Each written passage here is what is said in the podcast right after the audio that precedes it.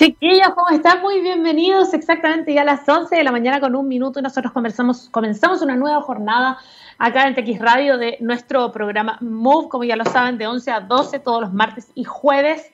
Eh, estamos eh, con ustedes para hablar de ciudades inteligentes, para hablar eh, también de electromovilidad, por supuesto, y todos los avances en esa materia que hoy día se ha visto, podemos decir, un poco remecido según lo que ha sucedido en este estupendo y maravilloso coronavirus.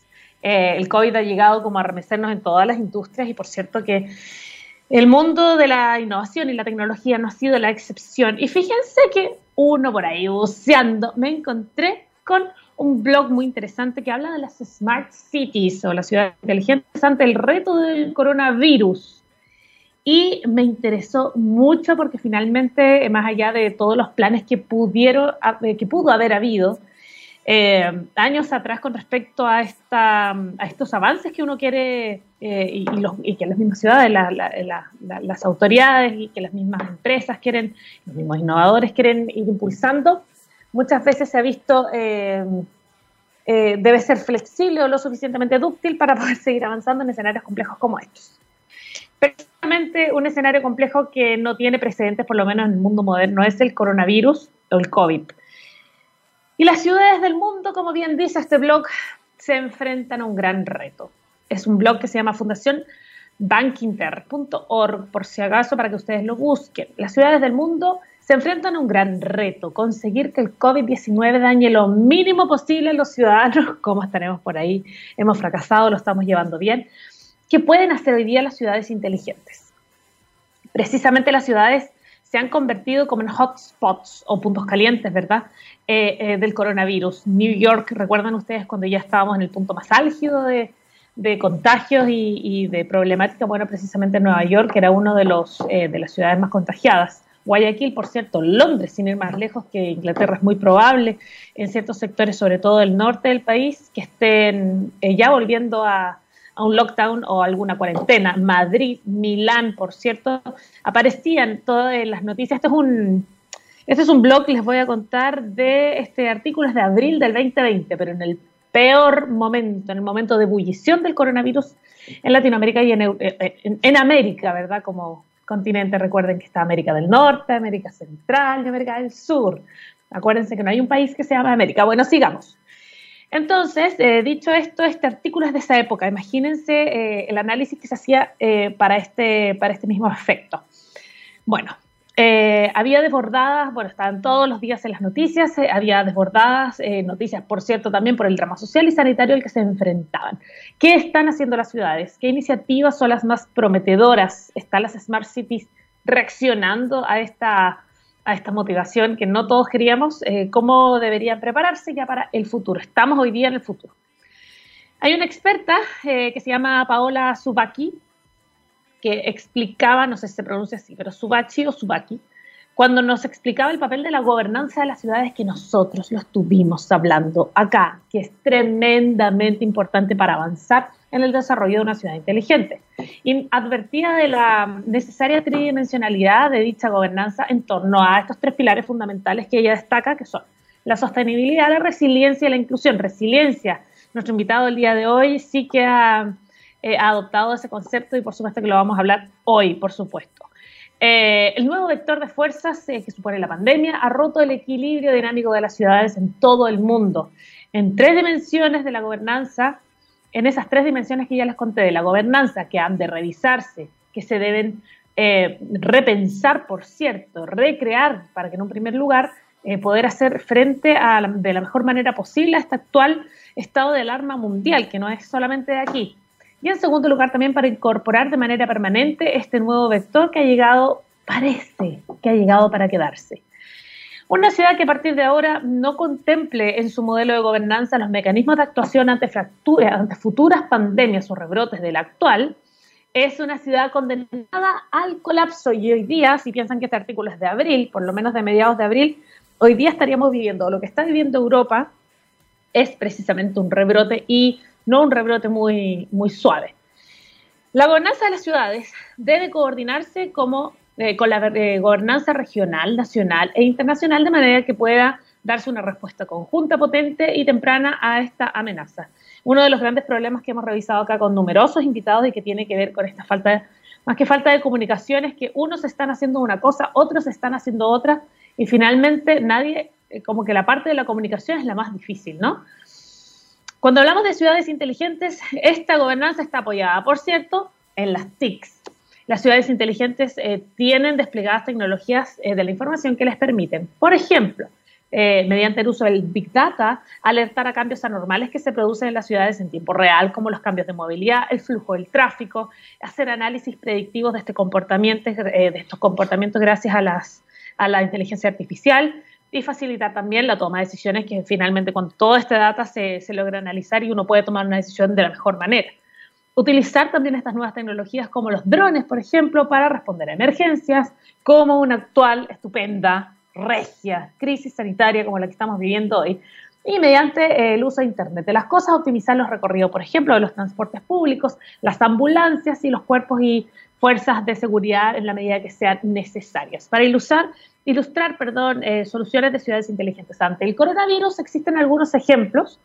Eh, por ejemplo, lo que ha pasado en China. China se ha transformado en, el problema y la, y la, solución a veces. Pekín y Shenzhen eh, han utilizado una tecnología impulsada por inteligencia artificial en los centros de transporte para verificar las temperaturas de los viajeros e identificar los que podrían estar infectados. Eh, como primer indicio solamente la temperatura.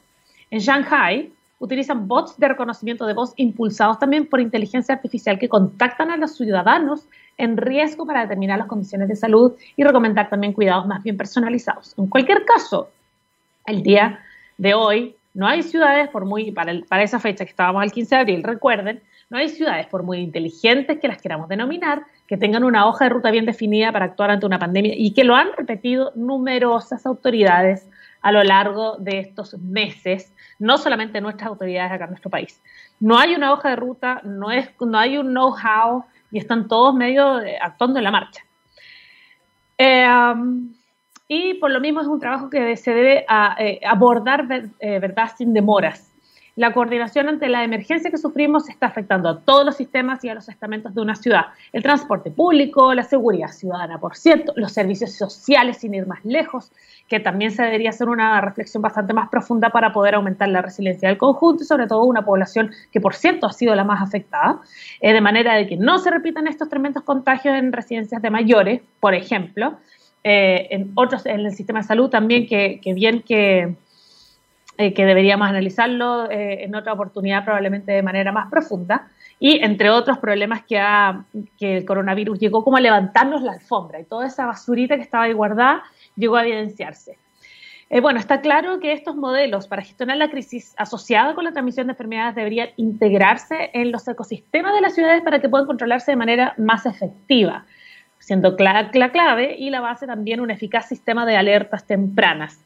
Ya se han puesto en marcha iniciativas interesantes para preparar estas ciudades ante las pandemias y algunas de ellas son, está un portal, que existe un portal especialista que se llama Smart Cities World, que ha creado un hub de contenidos de COVID-19 eh, que presenta noticias, estudios de casos, opiniones y aplicaciones de cómo las ciudades y sus ecosistemas asociados están utilizando tecnologías, soluciones más bien innovadoras y pensamiento inteligente para poder enfrentar los impactos de este virus y los impactos sociales. Bueno, con eh, mayores ambiciones también está el Smart Cities Council, que ha desarrollado una tremenda y gran nueva herramienta colaborativa en línea en la que las ciudades pueden mitigar eh, la respuesta al nuevo COVID, ¿verdad?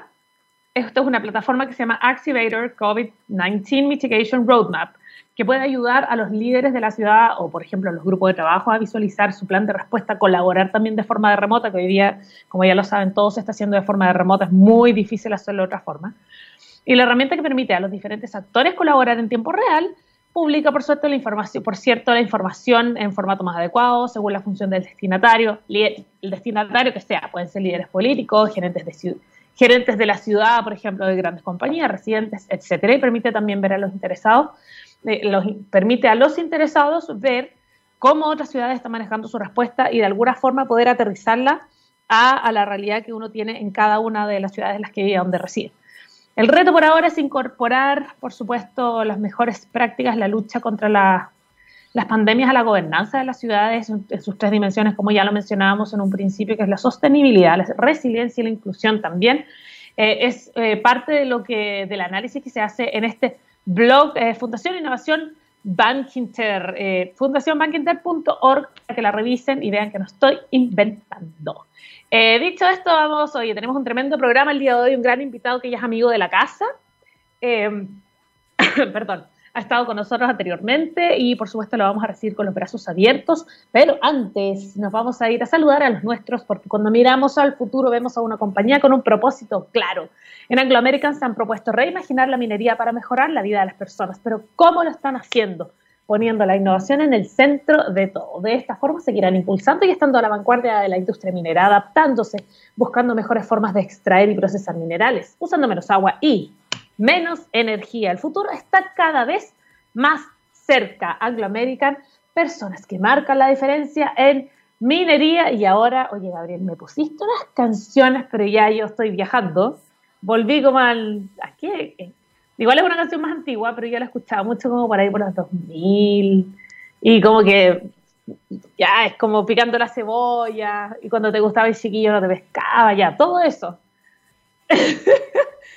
lo que escuchamos a continuación y así empezamos nuestro move de hoy, empezando ya con mucha energía, pero esto es como, como esa cosa media, eh, esa nostalgia que me da de escuchar un grupo como, No Doubt, que fue, por cierto, uno de mis favoritos.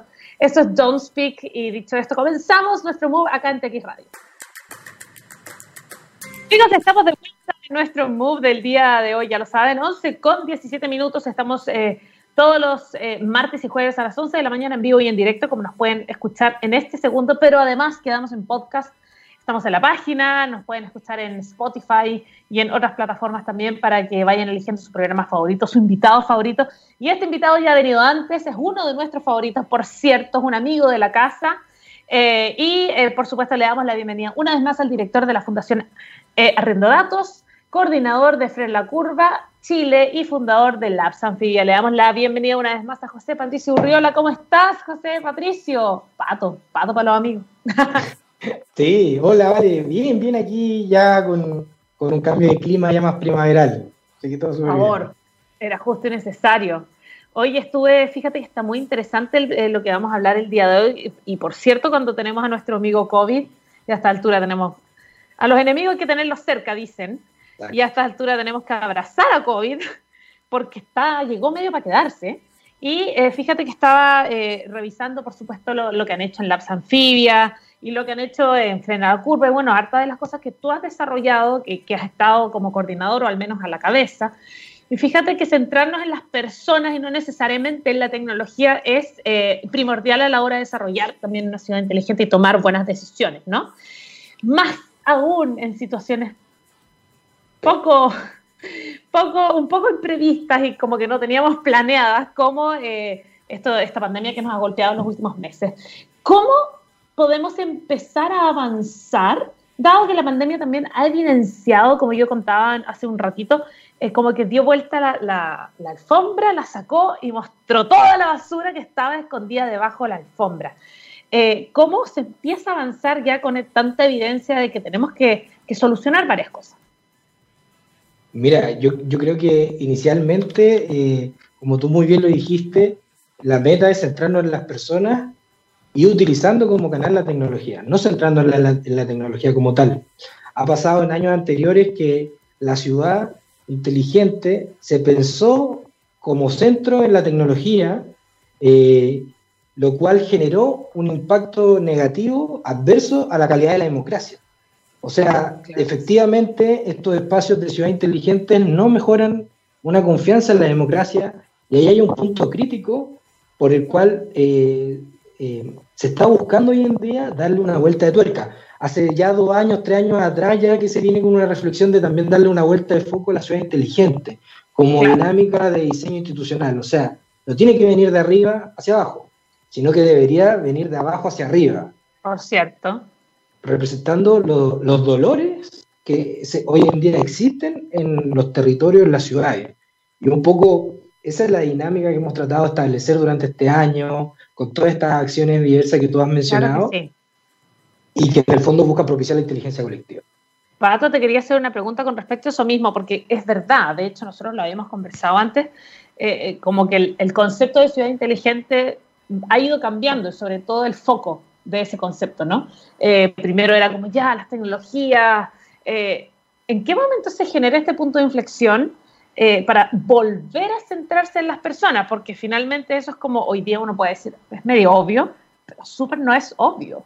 Y por cierto que no fue así durante mucho tiempo. Entonces, ¿por qué hoy día, porque, porque hoy día se vuelve a enfocar en las personas porque si lo vamos a, si vamos a hacer una retrospectiva, el foco en la tecnología duró mucho tiempo también. ¿Cómo y por qué se genera ese punto de inflexión y volvemos a enfocarnos en las personas? Mira, yo creo que principalmente se, hay, que entender de que hay mucha inversión de por medio eh, sobre la ciudad inteligente. Hay alrededor de 189 mil millones de dólares que se, que se estiman para el 2023 a nivel global en inversiones, donde principalmente destaca Estados Unidos, China como los principales eh, impulsores de, toda esta gestión. Pero si uno, uno mira ya más en detalle, uno puede ver también de que, los distintas, que las distintas instituciones, como por ejemplo laboratorios de innovación tecnológica que existen en distintos países, o de estas instituciones que hoy en día propician la experimentación ciudadana para fomentar la ciudad inteligente, están... Eh, están teniendo hoy en día eh, muchos riesgos, están superando muchos obstáculos, tienen que superar muchos obstáculos frente a las implicancias del COVID.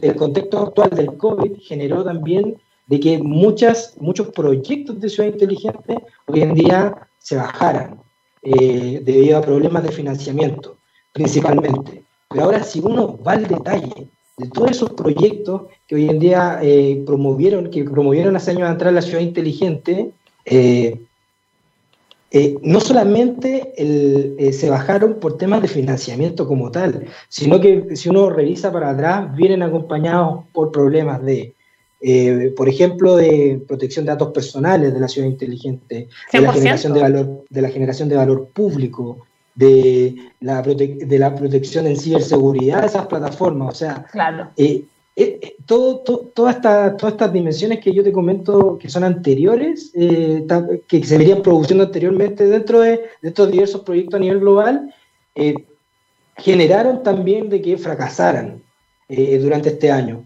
Y eso motivó a que se volviera también a centrar en las personas la forma de revitalizar los espacios, reconstruir los espacios de la ciudad para hacerlas más inteligentes y más resilientes. Oye, eh, claro que sí, o si finalmente las, mejores lecciones que nos llegan siempre van a ser de acuerdo a los fracasos. Pero hoy día, eh, ¿cuál sería para ti, según tu prisma, no? La, esperanza que tienen estas ciudades, sobre todo estas ciudades que aspiran a ser inteligentes en algún momento, pero que se ha demostrado un poco esta precariedad que hay en distintas áreas que hay que solucionar para avanzar a una ciudad inteligente sí o sí. Como no, no, hay, mucha, no hay mucho espacio para dudas. Claro. Mira, yo creo que lo principal, lo principal es que los estados, sobre todo de la región de América Latina, tienen que avanzar a tener eh, un margen de protección de datos personales y también eh, avanzar hacia leyes que propicien los datos abiertos. Porque las ciudades inteligentes se construyen con información, con el contenido que se genera. Entonces, hoy en día, por ejemplo, en el caso de Chile, yo te podría decir que en temas de legislación de datos personales y de datos abiertos estamos al debe. ¿Eso qué implica? Que el día de mañana, cuando queramos avanzar hacia un Smart City, que es como esta, estas plataformas que concentran la información para la ciudad inteligente, por ejemplo, ahí vamos a tener un problema de factores habilitantes eh, debido a que eh, no tenemos las normas adecuadas para poder propiciar toda esta tecnología eh, en Chile, en, este caso. Te lo pongo como ejemplo. Entonces, yo, yo, veo que la, una de las principales materias es avanzar en temas de legislación de protección de datos personales y de datos abiertos. Claro, porque si lo piensas, eh, las normas y lamentablemente las legislaciones avanzan demasiado más lento que las mismas tecnologías. Entonces, finalmente, cuando se está pensando en legislar sobre una norma, por ejemplo, que pueda unificar sin información o que pueda eh, generar mejor protección al usuario, pucha, ya cuando se aprobó esa ley ya apareció nuevas tecnologías, nada que ver. Entonces, eh, yo creo que va un, poco por ese lado, pero me da la impresión, ya acá sácame de esa duda, si todos los países se han enfrentado a eso. No es, no es que Chile necesariamente sea muy lento, es que la, forma funciona así en, en, muchos países también. ¿Cómo lo han enfrentado ellos?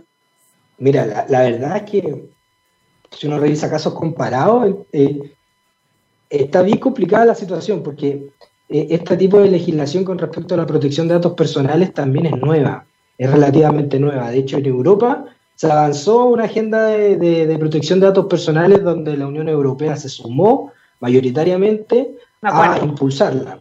Eh, lo, cual ha conllevado, por ejemplo, a que las industrias que son de la región de América Latina tienen, tengan que adaptarse a un mejor protocolo de datos personales para poder eh, ir a relacionarse con la industria europea. Entonces, eh, esta legislación es muy, es muy nueva, de hecho, estas, estas legislaciones son muy nuevas, de hecho, eh, tuve la oportunidad el año pasado de conversar con el director, el ex director de la agenda de, datos personales, de la, agencia de datos personales de Nueva Zelanda, al cual yo le hice diversas preguntas. Y a mí la pregunta que más me motivaba en ese momento era con respecto a qué estaban haciendo ellos para legislar por sobre los monopolios de la información. Facebook, Amazon, todas las sí, Me dijo que era una excelente pregunta, pero que era muy desafiante porque todavía la están, están trabajando. Están en la marcha. Claro. Oh, Exacto, entonces, eh, y, para nosotros como Chile también geopolíticamente igual es un poco eh, complejo el escenario de, avanzar eh, como vanguardistamente en temas de protección de datos personales, porque entendamos que Chile dentro del mercado también de la información es muy pequeño, o sea, Chile si le pone un, una, complejidad rápida, otras otra aplicaciones móviles quizás lo invierten en Chile porque el universo es muy pequeño, entonces eh, eso también como... Quizás podría ser como un volumen mayor. Pero bueno, mira, yo creo que ahí hay un tema importante y entender de que mejorar la información no solamente nos va a llevar a atacar la corrupción y a través de la transparencia, sino que nos va a ayudar a, a mejorar el intercambio de datos público-privado, mejorando así eh, la innovación, la productividad y generando más trabajo. Por cierto. Ahora, eh, ¿cómo has visto tú, según todos estos proyectos que has desarrollado exitosamente, cómo has visto tú que se han desarrollado estas relaciones sociales en nuestra ciudad, en nuestro país, por cierto, eh, y precisamente acá en Santiago, en torno a este, no quiero decir que es un motivador, pero lo que pasa es que el COVID llegó como a acelerar muchas cosas también. Entonces, en este escenario, precisamente, ¿cómo has visto tú que se han eh, desarrollado estas relaciones sociales que finalmente son, según el nuevo concepto de la ciudad inteligente, las más importantes también? Eh, mira, yo creo que ha habido, un efecto de asociatividad entre las personas que no está directamente relacionada al emprendimiento económico y tampoco relacionada fuertemente con la junta de vecinos o con la conformación de eh, organización social más tradicional. Esta asociatividad eh, nueva que se ha generado producto, por ejemplo, de ayudar a, comunidades por situación de hambre o empujar comunidades de emprendimiento más joven, eh, como, como he, podido revisar en algunas de las iniciativas que quedaron seleccionadas en el Labs Amphibia, te podría decir de que ahí hay, un, hay un, una energía para producir I más D más eh, ahí se está generando. Yo tuve la oportunidad hace muy poco, hace una semana atrás de relanzar, ayudar a relanzar el, libro de Clarissa Hardy, eh, ex ministra de Desarrollo Social de los 90, eh, que, uno, que, en uno de sus libros que relanzamos se estudiaban las ollas comunes en la época de la, de la UP, por ejemplo. Y con la ayuda del OM lo relanzamos, estuvo Benito Baranda y distintos eh, eh, eh, agentes de cambio ahí. Y bueno, lo, que tratábamos también de, reflexionar en torno a ese estudio, que es muy antiguo, y en torno a, lo, a la comparación más actual de lo que se ha generado, es que hay una asociatividad que luego de la transición democrática se pierde. O sea, toda esta asociatividad que, había antes, por, procesos dictatoriales, por procesos de dictadura y se, se quebró y se perdió. Entonces, hoy en día parece ser que esta, nueva, esta asociatividad nos va a ayudar a aprobar en el proceso constituyente, a pensar en el nuevo país y también le va a dar energía y ganas de, eh, repensar también la productividad. Hay nuevos liderazgos, o sea, las mujeres toman una vanguardia en los territorios. Eso no es, no es menor, o sea, hay, eh, hay Corfo, otras instituciones tienen que ponerlo, porque se está generando ahí eh, una energía ciudadana potente para la innovación. Perfecto. Oye, hagamos lo siguiente, ¿te parece? Eh, Pato, si vamos a la música, hacemos un pequeño break. Eh, oye, es que hoy día tengo un, un, un set list ya del recuerdo. Partimos con No Doubt y ahora vamos a seguir con Red Hot Chili Peppers. ¿Te gustan los Red Hot? Sí, súper bueno, súper bueno.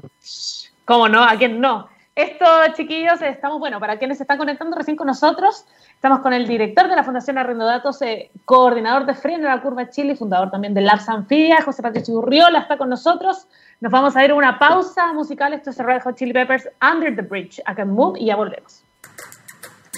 Chicos, estamos de vuelta ya hasta las 11 con 37 minutos. Estamos con el director de la Fundación Arrendo Datos y Coordinación de Freno a la Curva Chile, también fundador de Lab Sanfía, José Patricio Urriola, una vez más con nosotros, amigo de la casa, ya a estas alturas panelista estable, no sé, que me soldador al arco, ya no sé qué más, qué, otros títulos darte, Pato. Oye, eh, Pato, estamos hablando un poco de, del escenario, cómo nos ha afectado el escenario COVID, por supuesto, a la hora del desarrollo de una ciudad inteligente.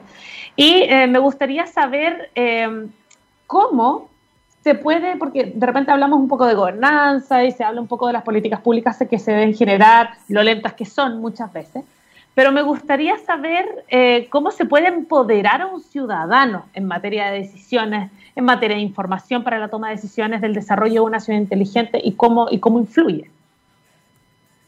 Mira, eh, qué buena pregunta hiciste, porque el empoderamiento ciudadano es parte del escalafón de, los ocho niveles que, existen en, la participación ciudadana. Y, bueno, lo que, lo, que, lo que hay que buscar primero es promover la participación activa, o sea, eh, un empoderamiento ciudadano que en el fondo esté fiscalizando y que esté comprometido también con participar desde una mirada crítica, desde el pensamiento crítico, hacia el, la composición de su espacio y también la composición de su comunidad. Y, ¿Estás logrando, entre paréntesis, estás ¿Ah? viendo logros, estás viendo logros en ese aspecto? Sí. Como entregarle de repente al ciudadano más información para que sepa. ¿Cómo lo has visto tú? Mira, lo que nosotros veníamos haciendo con Freno a la Curva un poco es eh, agrupar, generar eh, comunidad digital a raíz de que estamos también en confinamiento para que las personas se puedan ayudar, colaborar y en el fondo ayudar a los que necesitaban eh, en tiempos de, incertidumbre ayuda. Y, bueno, de ahí pasamos básicamente a tener un mapa poblado, lleno de energía ciudadana, con ganas de ayudar, de innovar y todo. Y este, durante, este último mes, durante estos últimos meses tomamos la decisión de construir, co-construir una institución que en el fondo promoviera el empoderamiento ciudadano a través de la lógica del laboratorio ciudadano. Y ahí yo, yo me, gustaría un poco darle una vuelta eh, sobre la funcionalidad que tiene un laboratorio ciudadano dentro de los distintos territorios.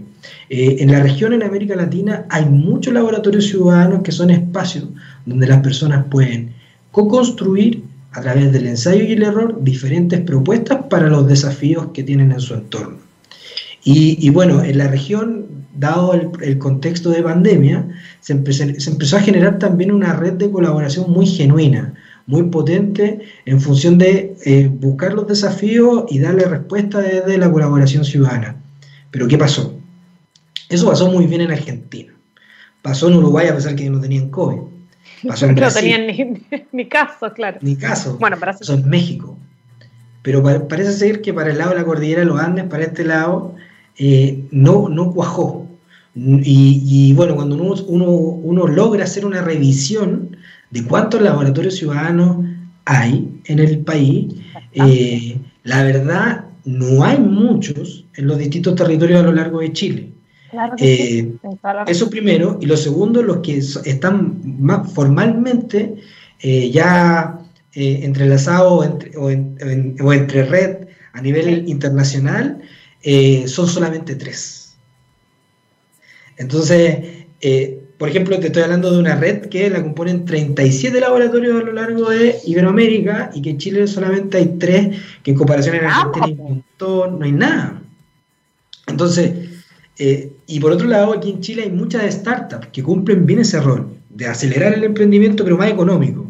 Esto es más para la participación ciudadana porque hay que recuperar confianza. Entonces, eh, este, este, dispositivo de tecnología colectiva, como me gusta decirlo, eh, no está tan ambientado aquí en Chile. Y es por esa razón de que nosotros empujamos el laboratorio Anfibia, un laboratorio digital de bolsillo, que a uno lo permite, que a, cualquier persona le permite experimentar en confinamiento eh, para generar innovación ciudadana. Porque ahí creemos que a través de los laboratorios se puede empujar al empoderamiento ciudadano a través de la entrega de herramientas. Valeria, mira, te pongo un ejemplo. Nosotros hicimos una convocatoria Ideatón fue del 12 de agosto hasta el 15 de septiembre. Lo vi, de hecho, e iniciativa eh, la, convocatoria. De esa convocatoria tuvimos que seleccionar solamente ocho iniciativas debido a el recurso humano que teníamos nosotros como para poder fortalecer esas materias. Pero paralelamente a eso también se sumaron eh, otros agentes de cambio que quisieron otorgar, por ejemplo, talleres a esas mismas iniciativas eh, que, están siendo, que, están siendo entrenadas en el laboratorio anfibia. Te pongo un ejemplo.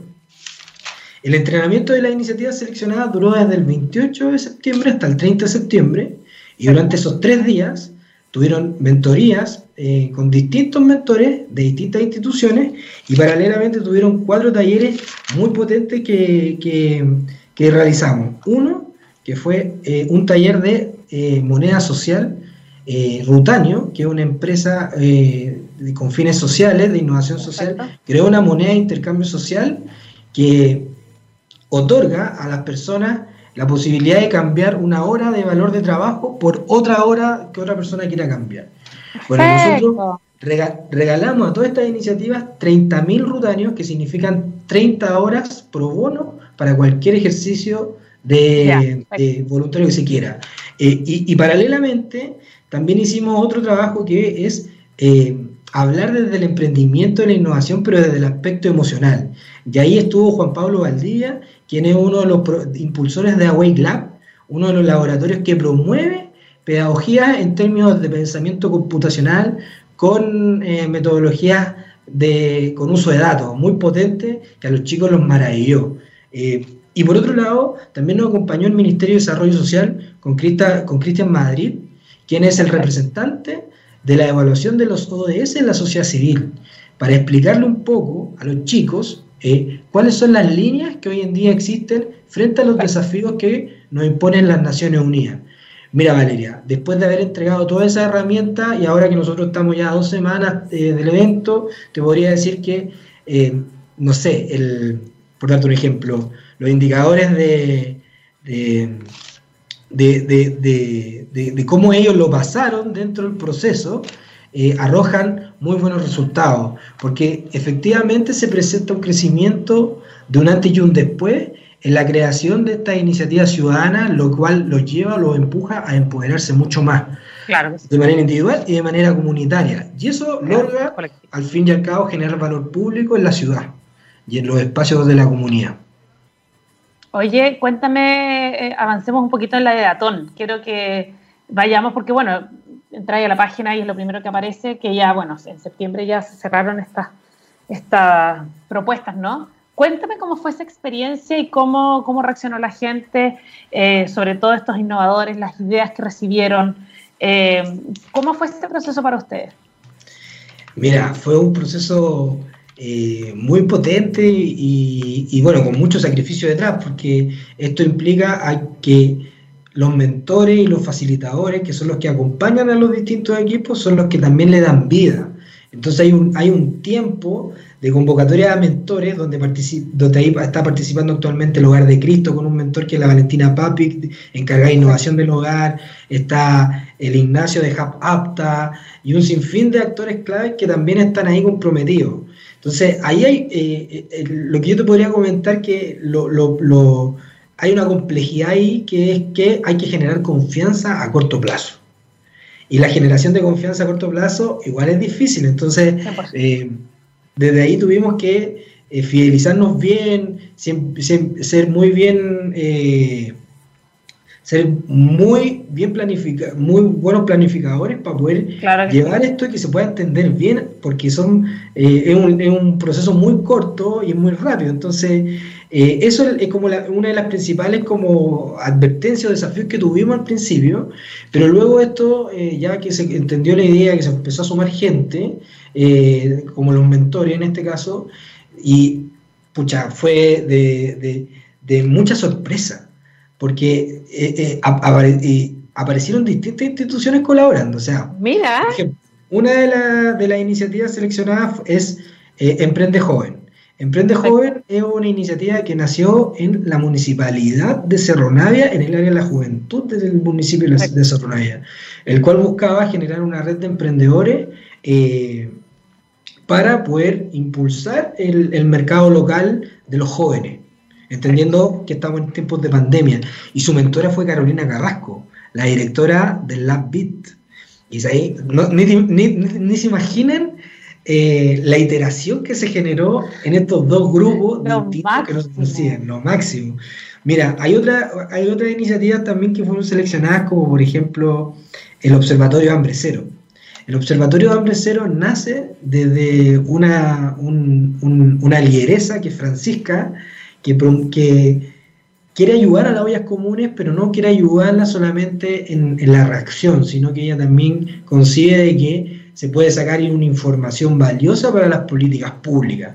Entonces ella propone generar un observatorio hambre cero, tiene fuentes de datos de muchos días comunes para poder hacer estudios y cosas por el estilo, y su mentor, Valeria, fue el Carlos Carrasco, quien es eh, uno de los, impulsores del, del Observatorio de Gasto Fiscal que es muy conocido por datos abiertos. Bueno, el Carlos ahí, que tiene una red internacional y, un fogueo no menor, eh, también le dio sugerencias muy potentes a este observatorio que se cambió y ahora se, llama Red Hambre Cero. Entonces, ahí también eh, se, generan cosas muy valiosas porque la idea del punto uno, o sea, del, momento cero, igual cambia cuando va avanzando. Y ahí hay una comprensión no menor de los equipos cuando van entendiendo de que tienen que aceptar esas sugerencias para poder mejorar y empujar. Oye, tuvieron un workshop ahora a comienzos de octubre, ¿cómo estuvo? Estuvo espectacular.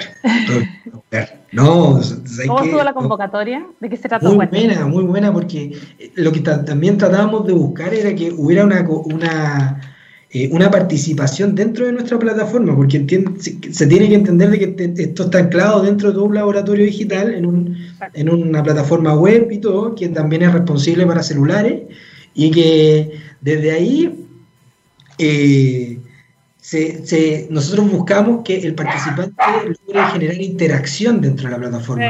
Entonces, eh, participaron alrededor de 120 personas que iban cliqueando de lado a lado, mirando, mirando, y que también que se iban metiendo en las distintas sesiones o paneles que, iban, que eran paralelos y participaban con los expositores preguntándoles eh, distintas informaciones o dudas que van generándose dentro del proceso. Participaron más de 30 expositores nacionales e internacionales, de laboratorios de Innovación Ciudadana de Zaragoza, de del Consejo para la Transparencia estuvo Gloria de la Fuente, estuvo el gerente de Didi, estuvo eh, el Ah, pero todo, todo. No, sí, sí, la verdad es que se hablaron distintos temas. Hubo una mesa de desigualdad territorial donde estuvo el, SMJ, eh, también el Hogar de Cristo, hubo otra mesa de, Ciudad Inteligente, estuvo Luz María hablando con Claudio Maye de Open eh, no, no, no, no, se imaginan, la verdad es que eh, fue muy potente, eh, todas las personas también que interactuaron o que iteraron eh, de, a modo internacional, quedaron muy agradecidos, muy motivados por conseguir participar. Qué buena noticia.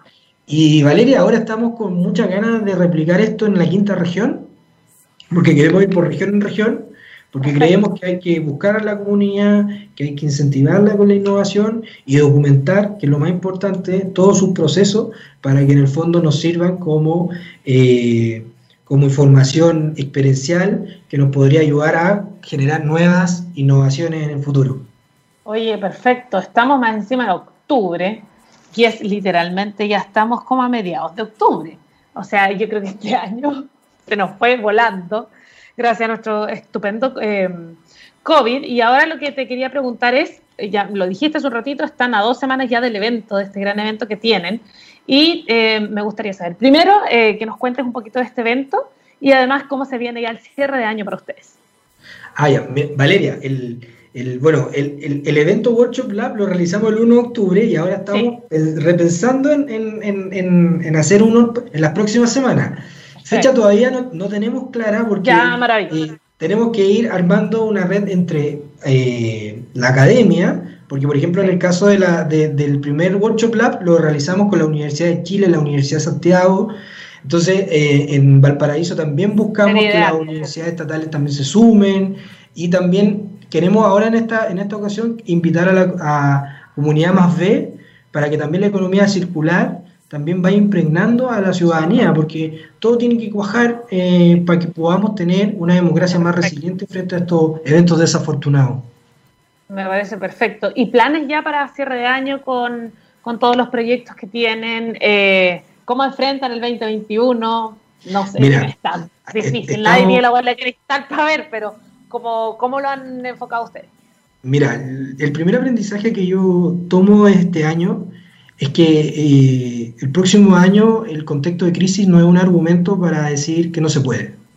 O sea, tuvimos todo este año eh, las distintas instituciones la posibilidad de las que pudimos sobrellevar todo este eh, complejo escenario, tuvimos la oportunidad de accionar, de entender cómo poder resistir las implicancias de estar en el confinamiento. Entonces, lo que, lo que, lo que yo veo que, bueno, nuestro cierre de año para nosotros eh, ojalá sí que se pudiera, nos, que, nos gustaría juntarnos con, con muchos de los de las iniciativas ganadoras, pero dado las circunstancias y el contexto, quizás vamos a tener que hacerlo de manera digital nomás. Eh, pero, pero de todas maneras, eh, vamos a hacer un cierre con ellos, porque imagínate, Valeria, yo, la, verdad, el equipo no los conoce, esa, no los conocemos físicamente, todo virtual. Ay, qué muy, em, em, em, es algo muy especial. Yo nunca había tenido como esta oportunidad de, relacionarme en comunidad tanto tiempo de manera digital. O sea, ya vas a cerrar el año, estamos hablando de fin de año y esto partió en marzo, entonces, eso punto uno. Pero para el 2021, nosotros tenemos la, la, meta de generar un festival de innovación abierta el próximo año que convoque a más comunidades, que obviamente ustedes estén ahí codo, con nosotros. Quizás Valeria podría de repente moderar algunos, algunos de los eventos ahí que hagamos, que se puede. Y, y, bueno, hay que, yo, yo tomo un aprendizaje. O sea, contexto de crisis ahora lo que se tiene que hacer en confinamiento es planificar y cuando se baje el confinamiento hay que accionar. O sea, ahí hay que poder eh, poner en marcha cosas. Y desde ahí nosotros estamos también aventurándonos a ayudar a conformar la primera red en, la, en Chile de placemaking. El placemaking tiene que ver con la apropiación de los espacios eh, a través de un enfoque de reconstrucción, reparación, con la ayuda de la comunidad que piensa ese espacio y, busca una finalidad adecuada para, para, él, para que genere valor público en la comunidad. Yo creo que por allá eh, hay, o sea, nosotros estamos tratando de ver que por allá conecta Ciudad Inteligente, la innovación ciudadana y la apropiación del espacio como algo que podría ser potente para la reactivación económica y social eh, y para generar los primeros aprendizajes para el próximo año, ir instalando este tema para cuando tengamos quizá en un futuro la, la cura del COVID. Por favor, que todos los dioses de todas las religiones te escuchen. Eh, son exactamente ya las 11.55 minutos, se nos termina el programa. Primero que todo, agradecerte a ti, eh, eh, Pato, por haber estado con nosotros. Para quienes se conectan ahora tardecito, les cuento que estuvo el director de la Fundación Abriendo Datos, coordinador también de Frena la Curva Chile, y también fundador de Labs Anfibia, José Patricio Urriola. Estuviste seco como siempre. Muchas gracias por estar y darte el tiempo por estar acá una vez más con nosotros. Te pasaste. Bueno, muchas gracias a usted, gracias por seguir apoyando siempre nuestra aventura y desafíos y estamos muy contentos de, que siempre nos puedan invitar a compartir estas experiencias que, para nosotros han sido muy potentes y significativas en términos personales y en términos de trabajo en equipo. Por supuesto, muchísimas gracias una vez más por haber estado con nosotros. Quedas completamente librado para que sigas allá, eh, vayas a, trabajo mirando directamente al 2021, que varios desafíos que se vienen. Gracias, Valeria. Que estés muy bien. Chao, chao, que estés muy bien. Chao, chao. Y nosotros ya empezamos a despedirnos, chiquillos. Por supuesto, saludando a los nuestros, porque cuando miramos al futuro vemos a una compañía con un propósito claro. En Anglo American se han propuesto reimaginar la minería para mejorar la vida de las personas. ¿Cómo lo están haciendo? Poniendo la innovación en el centro de todo. De esta forma seguirán impulsando y estando a la vanguardia de la industria minera, adaptándose, buscando mejores formas de extraer y procesar minerales, usando menos agua y menos energía. El futuro está cada vez más cerca. Anglo American, personas que marcan la diferencia en minería. Y así se nos acabó el día jueves. Eh, nos vemos el martes con mucho más, por supuesto, acá en Move, acá en TX Radio. Y nos vamos con música. Estos lives Selling the Drama. Y nos vemos el día martes. Que estén bien muy, que estén muy bien. Chao, chao.